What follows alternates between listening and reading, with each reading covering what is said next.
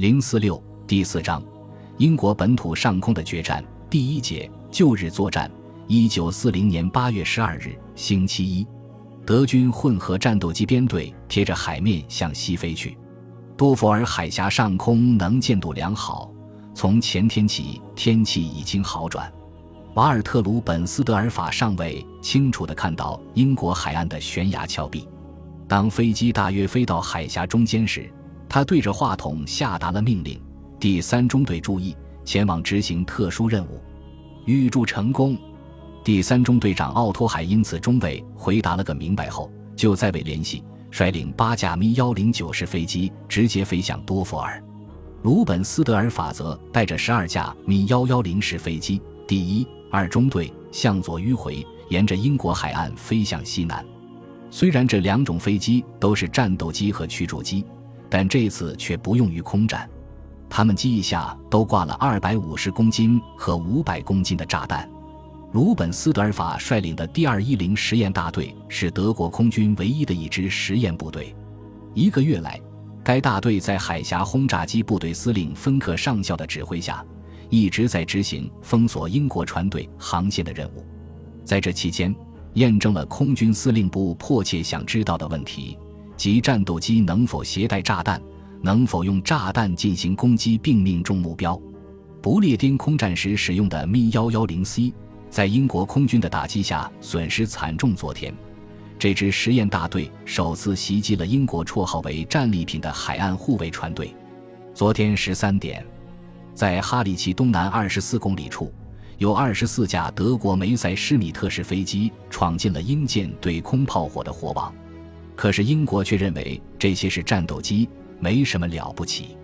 不料德机进入超低空飞行，接着便投下了炸弹。结果，两艘大船的甲板和上部建筑被炸，船身严重损伤，陷于瘫痪。咪幺幺零可以在机腹下挂载两枚五百公斤炸弹。在实验大队返航途中，英国第七十四中队的喷火式战斗机从后面迅速赶来。鲁本斯德尔法当即指挥战斗机组成圆形防阵，命令咪幺零九式飞机进入战斗。这些咪幺零九式飞机在投完炸弹后，又变成了真正的战斗机。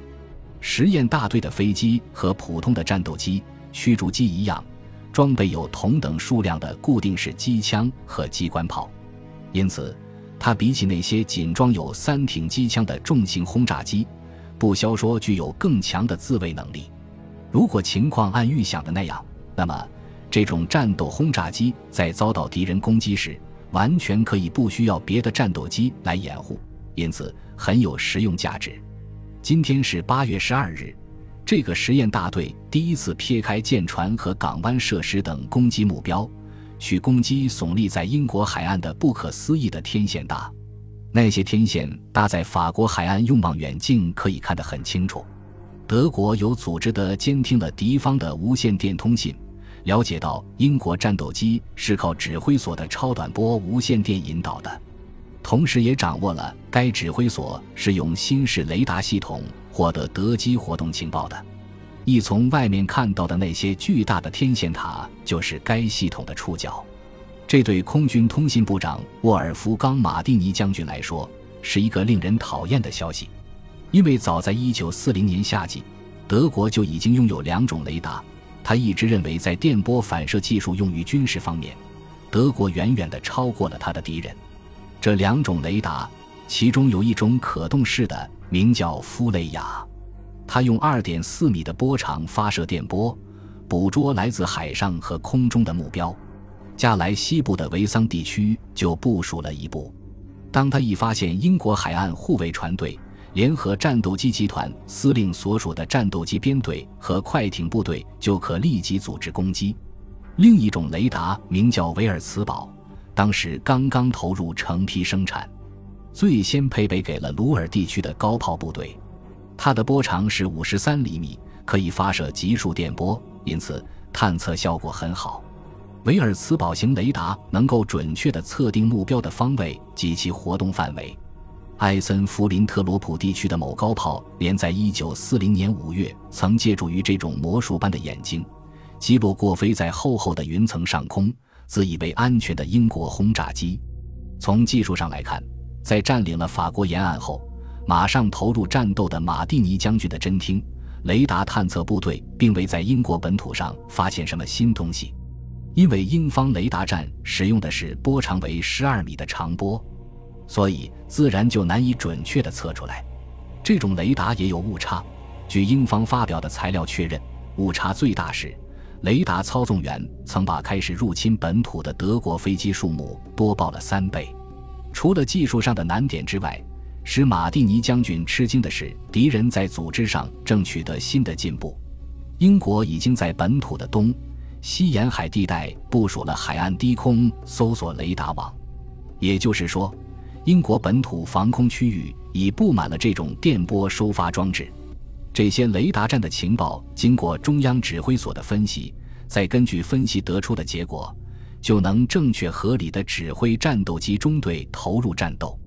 然而，德国当时还没有这种系统。虽然有一种代号为 “DT” 的电波探测装置，但谁也没认为它具有左右战局的重大意义。现在，德国空军领导机关不得不改变了原来的想法，因为英国有了雷达。德国就丧失了至关重要的偷袭机会。不用说德国的轰炸机部队入侵，就是当德机还在法国上空集结的时候，英国人就已通过雷达探测清楚了。德国空军如果要改变同英国皇家空军作战时在战术上所处的不利地位，就必须首先破坏英国沿海的雷达站。于是，一九四零年八月三日。电传打字机把耶顺内克签署的作战命令传到了第二、第三航空队。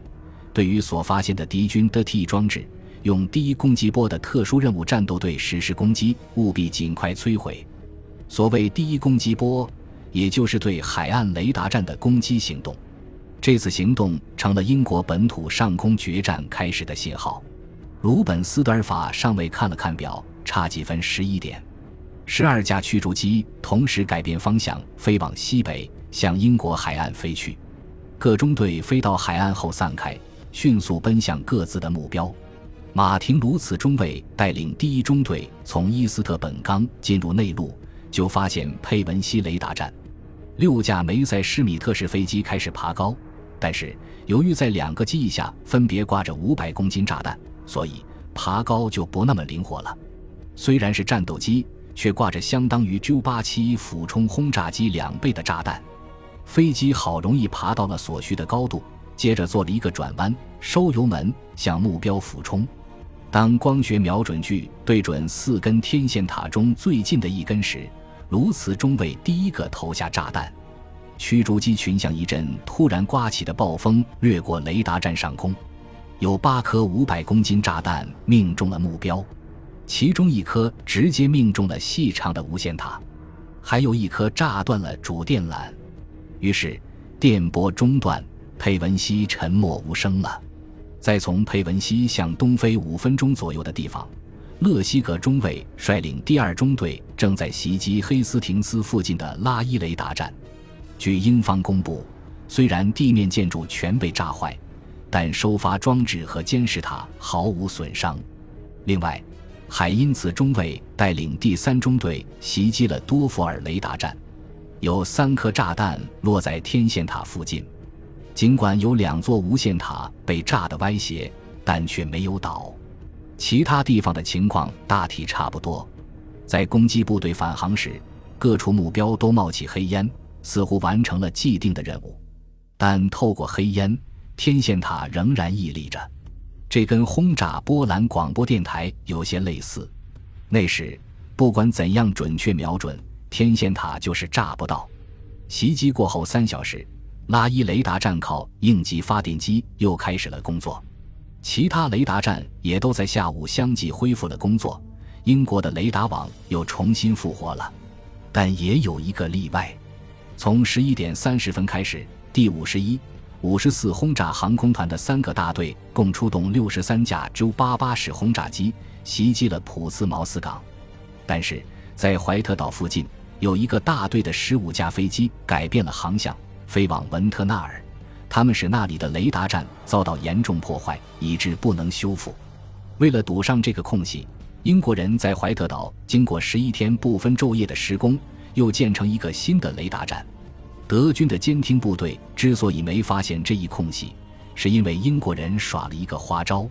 实际上，这座雷达站被炸后已不能工作，而英国却利用其他雷达站伪装出它还能正常工作的样子。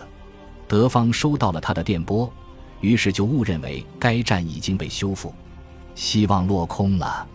这次突击未能达到预期目的，最多不过是英国的雷达网暂时失效几个小时。与此相反，在八月十二日同时开始的德国空军对肯特州英国战斗机部队前线基地的袭击却取得了很大的成功。九点三十分左右，古茨曼少校的第二轰炸航空团第一大队的 D 十七式飞机在强有力的战斗机掩护下，对林奈机场搞了一次五十公斤炸弹的饱和轰炸，跑道被炸得坑坑洼洼，机库也被炸毁。本集播放完毕，感谢您的收听，喜欢请订阅加关注，主页有更多精彩内容。